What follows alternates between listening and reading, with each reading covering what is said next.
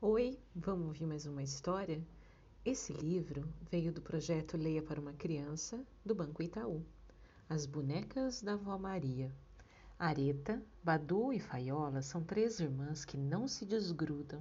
Elas gostam muito de aprender, brincar e inventar profissões novas. A Areta. Hoje eu serei uma cuidadora de estrelas. Faiola. E eu, a guardiã da lua. Badu. Eu vou criar novos planetas.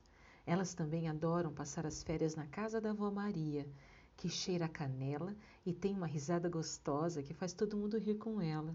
Um certo dia, a avó Maria pegou um cesto com meias velhas e tecidos coloridos, chamou todas para a sala e começou a dizer: Agora vou contar uma história sobre três princesas de um reino encantado que precisa de salvação está no nome de cada uma delas a chave para a solução.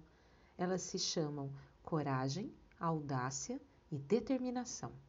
Enquanto falava, Vó Maria tirava algumas peças do cesto e bonecas pretinhas criava.